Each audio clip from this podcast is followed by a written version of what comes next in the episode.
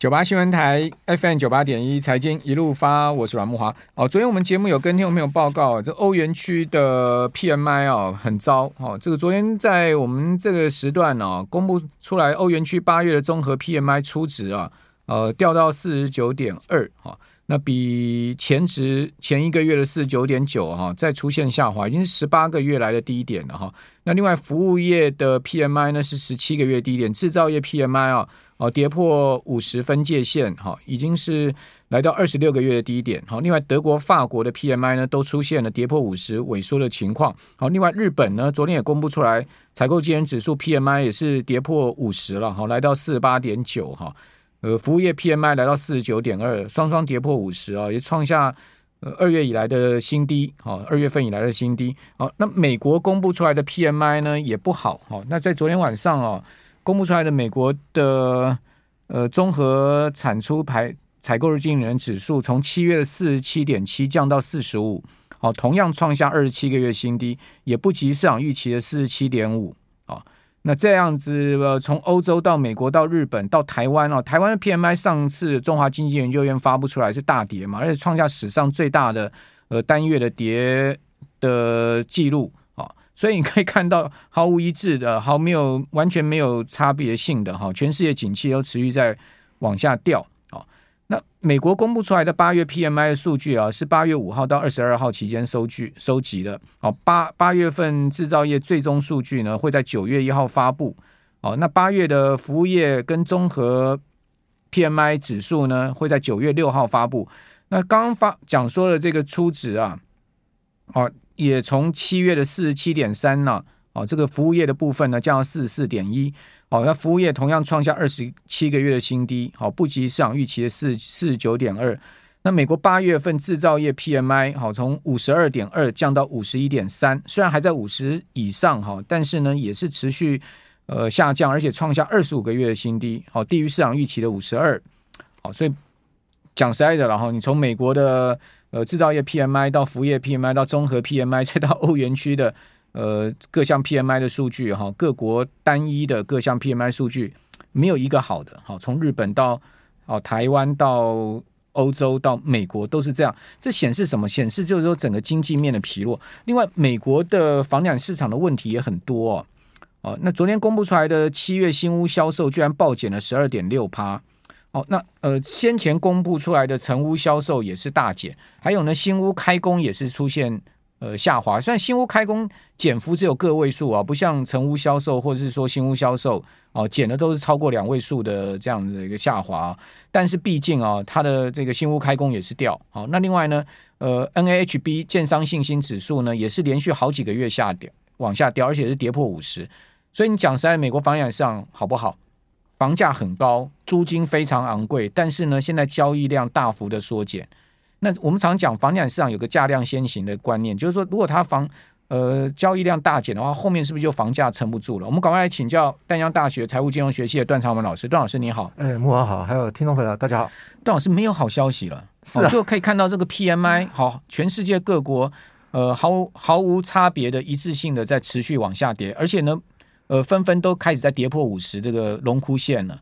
另外，房地产市场从美国的不管呃成屋销售，昨天公布的新屋销售，好，以及呢新屋开工哦，到呃建商信心也都是持续在下滑。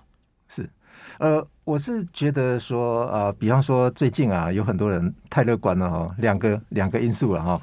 其实一个因素的话，就是通膨触顶，或者是说第二个因素是指数触底了。所以，呃，这两个因素的话，其实有很多人都非常相信啊。呃，其实我如果我们从美国的这个通膨的数据来看的话，核心通膨没有没有下来的，CPI 是有下来是没错，但是核心通膨是没下来的。但是在债券市场的值利率的指标，或者是说费的市场的那种呃指标的利率的话，它是用核心通膨在扣点，在扣减的。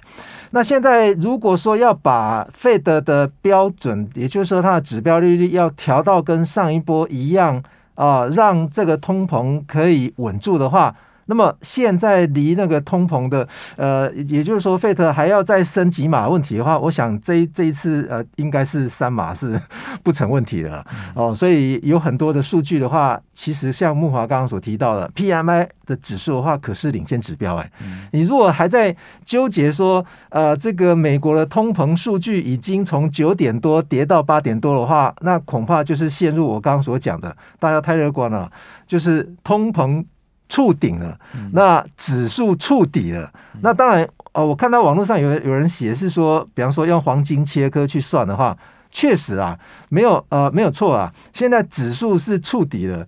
但是所有的经济的层面的话，都还没有到达一个底部的话，那我们还要相信说这个指数是领先指标吗？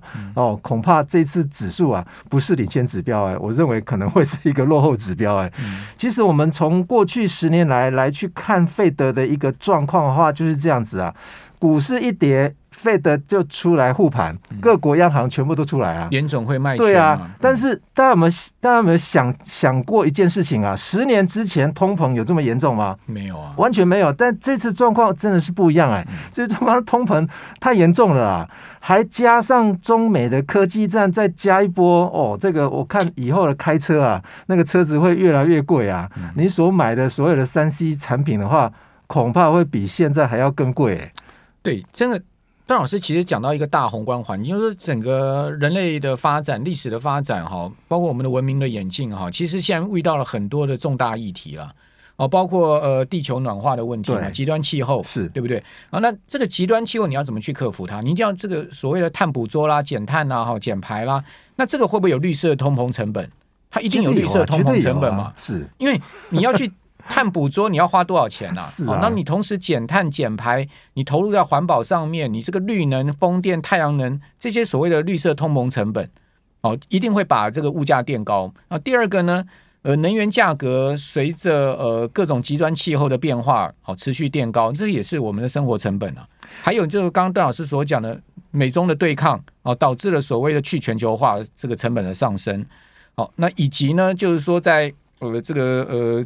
农作物的因为气候的变化而导致了呃农作物好包括呃生产成本啊或者是供给量的问题，这些我请问段老师，他不就是把这个整个通膨的结构推高到一个史无前例的状况嘛？而且这种结构面很难去掉嘛。其实可能木华你可能也不大清楚说，对这个北欧啊很多国家啊、嗯、都是用水电啊。是啊、也就是说，用水力发电的哦，输出到其他国家。其实欧洲电价最便宜的在哪里？在北欧哎，在北欧嘛，对，挪威就是嘛。但是现在他们最便宜的欧洲的电价现在已经创新高了。嗯，一度一一度电，我把它换算成台币的话，大概呃那个挪威的话十二块，法国已经到十五块了嘞。就法国一度电十五块。对，法国核能发电了。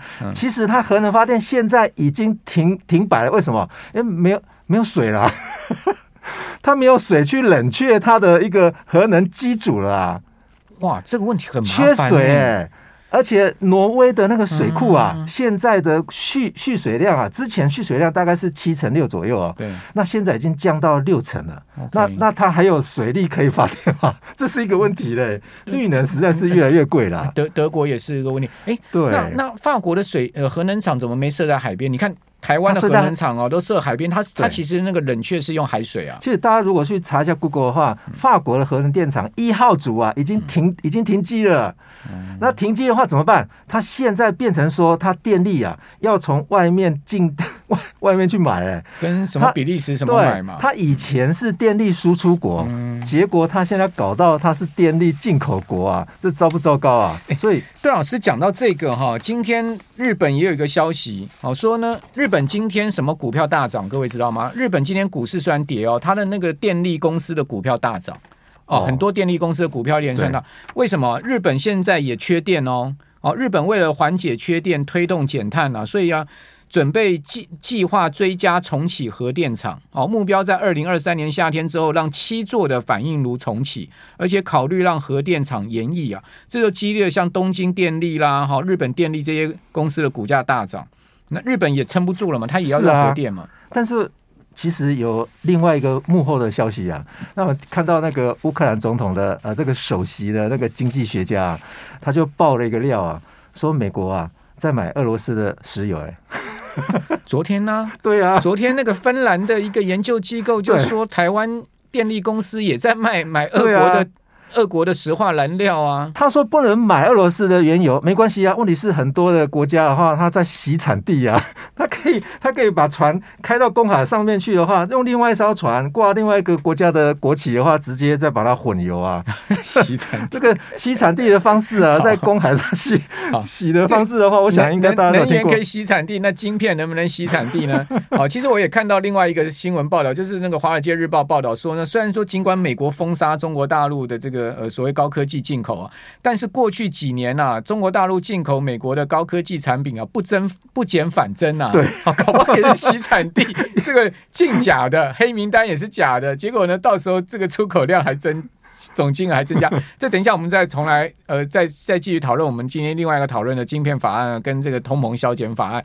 好，那呃，我们这边先休息一下哦，等一下再请段老师来帮我们做这两个法案的这个。今天再一次做解析，八新闻台 FM 九八点一财经一路发，我是阮慕驊。哦，昨天我们节目有讲啊，那芬兰的智库叫能源跟清洁空气研究中心 CREA 啊，他报道说呢，日本、韩国还有台湾啊，在俄罗斯入侵乌克兰之后的五个月内啊，哦，从俄国进口价值五十五亿美金的石化燃料，哦，凸显呢。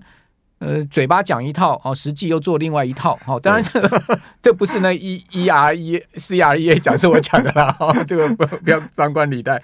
好，那问题，那台电呢？这个看到这个新闻之后呢，立刻他也发出新闻稿，强调说呢，从乌俄战争开战以来啊，他就没有向俄国采购过蓝煤了。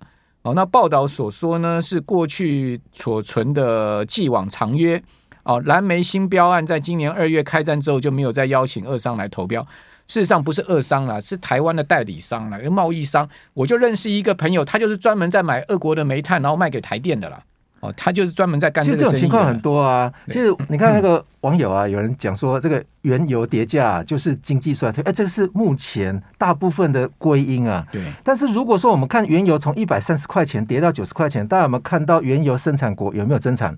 没有啊。那汽油的炼油厂有没有增产？也没有。那为什么从一百三十块钱跌到九十块？大家归因的理由都是说经济衰退啊。对。问题是经济衰退最近的一个 IMF 的报报。的报道哦，他是说经济衰退会到二零二四年年中的时候才会是一个大波段哦。二零二四呢，现在还二零二二，现在二零二二还要再隔一年之后才有可能会碰到最大的一个经济衰退的话，那现在经济衰退到底是原油搞成了吗？不是啊，如果一百三会跌到九十块钱，大家看一下美国现在的汽油价格有没有比之前说要调整到两位数？一加仑十块钱，那个时候还要来的严重没有啊？而且原汽油的使用量啊，目前是夏季，是美国使用汽油的旺季。为什么汽油在跌价？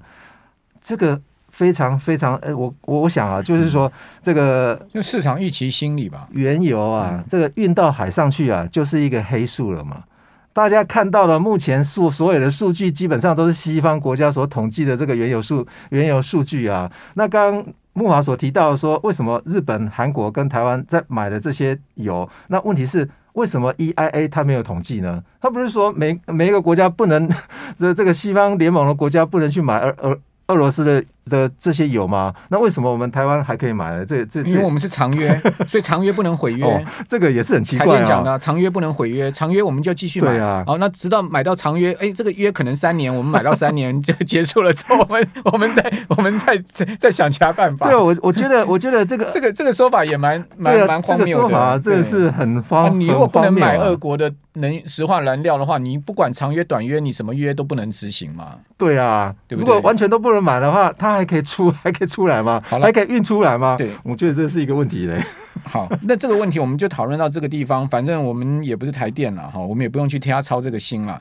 好，那基本上呃，刚段老师讲说，那油价为什么会这样跌？经济还没衰退。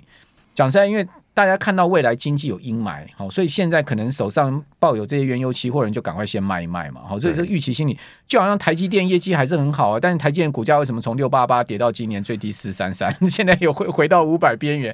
就是其实台积电还是台积电啊，我觉得我觉得这次有点。蹊跷啊，就是很类似当时啊那个期货原油期货价格啊，为什么是有负原油的价格出现？有没有？大家要放风声说啊，一堆的那个什么什么运油船都停在公海上面，一堆油没有哦，库存一堆的。我觉得这次状况很类似。那个时候的一个情一个情情况啊，那是不是有很多人都拒绝买，很多的国家都拒绝呃去进那个俄罗斯的原油？其实俄罗俄罗斯的原油的话，它可以委托给其他国家去炼炼成汽油之后再出口啊。它俄罗斯人都透过印度转出口到。欧洲去啊！我昨天还看到是白手套啊，中间还赚价差嘞。我昨天还看到一份资料啊，这美国啊，汽油进口第一个国家是加拿大。哎，对，那加拿大当时啊，在加油站里面挂的那个汽油的那个价格啊，都超过两位数嘞。那你说加拿大的原油是怎么来的？这个是不是在加拿大练一练的话，好就近？OK，邓老师，我们来讨论一下这个晶片跟通膨消减法。我们把上周没讲完的，我们继续把它讲完。好。那当然，我们看到说这个呃，这个晶片法案的话，基本上就是针对非常有针对性的哦。嗯、那另外一个法案的话，那就是 EDA 啦，好，也就是说禁止这个呃，让这些软体啊，电子设计、电子设对啊，就是 IC 设计的这个软体啊啊，输出到中国大陆哈。其实我们看到几个情况啊，这个让美国非常紧张啊，其实就是。还大家还记不记得 EUV 的光刻机啊？对，禁止输出到中国去的话，有没有抵挡得住这个中国大陆的几纳米的研发？没有啊，中芯不是最近也发发布了七纳米吗？哦。那个是那个是梁孟松，他用 DUV 机台研究出来的。是啊，他不是用 EUV，他用 DUV 哦。啊、所以呀、啊，你看，如果你是越是禁越是禁止它的话，哎，它是不是越是强悍啊？哦，呃，自己去开发开发出了另外另外一个系统啊。另外一个就是一啊，这个 EDA 的这个断供的问题啊。哈，其实 EDA 断供的话，那个中国也有吃过闷亏，在一就就八零年代的问题啦。其实这一次啊。美国为什么要发动这个 EDA 啊？其实跟晶片的那个道理是一模一样的哈。我们看一下那个华大九天呐，先前新闻发布说他已经有能力啊，弄四纳米吗？五五款的五纳米的啊这个制程哦。对。那问题是，呃，这个华大九天的话，它就是 EDA 嘛，EDA 的厂商啊，它它中国大陆 EDA 对啊，对，所以你说它没有办法做吗？那当然就是美国看到了啊，这个中国大陆的这个半导体的科技的技术的话，一直在一直在超越它的话，它不设一些关卡，所以它 EDA 它它 EDA 就瞄准三纳米啊，对对。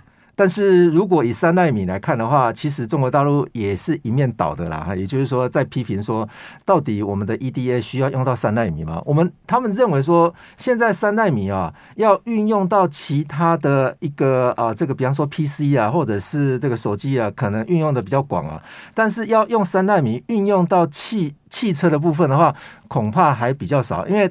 可能中国大陆它的目前的产品的啊这个方向的话是放在它的汽车业，就电动汽车的部分。汽车呃，汽车二八纳米就够了，对啊，成熟制程就可以了。汽 汽车汽车根本不用到先进制程，所以用用到这晶片不用那么小啊，所以用到这个三纳米啊。其实台积电也没有用到三纳米的这种这种。台积电三纳米今年下半年才会量产呢、啊。对啊，所以像量量绝对不会大的啦。那当然，我们看到说，这有有有关于，比方说先进的制程 GAA FET 的部分的话，那其实三纳米啊、呃，目前只有三星在用啊，台积电还没有用啊。GAA GAA FET 是三星搞出来的、啊。对啊，对啊，所以台积电好像也出了一份报告说，它两纳米才会用，对，两纳米才会用，对。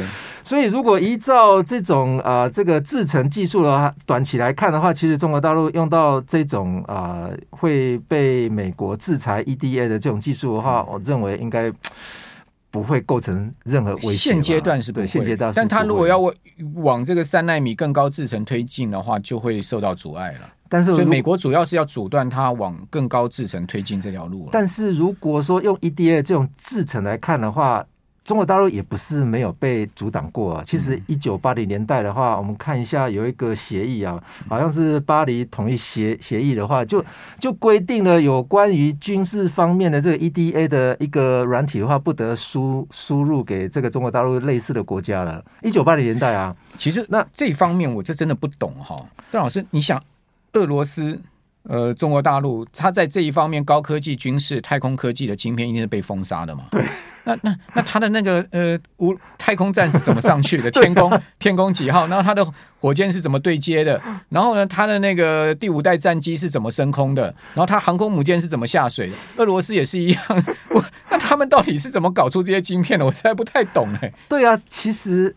大家看说，以往比方说军事科技的话，好像是俄罗斯也很厉害啊。是啊，那我奇怪了，怎么会这样子？打仗打那么久，说他 坦克车没晶片了，但坦克还是还是要往前走啊。啊啊这真的我不懂，如果我们听众朋友懂的话，帮我帮我们解答一下。好，今天非常谢谢段昌文老师。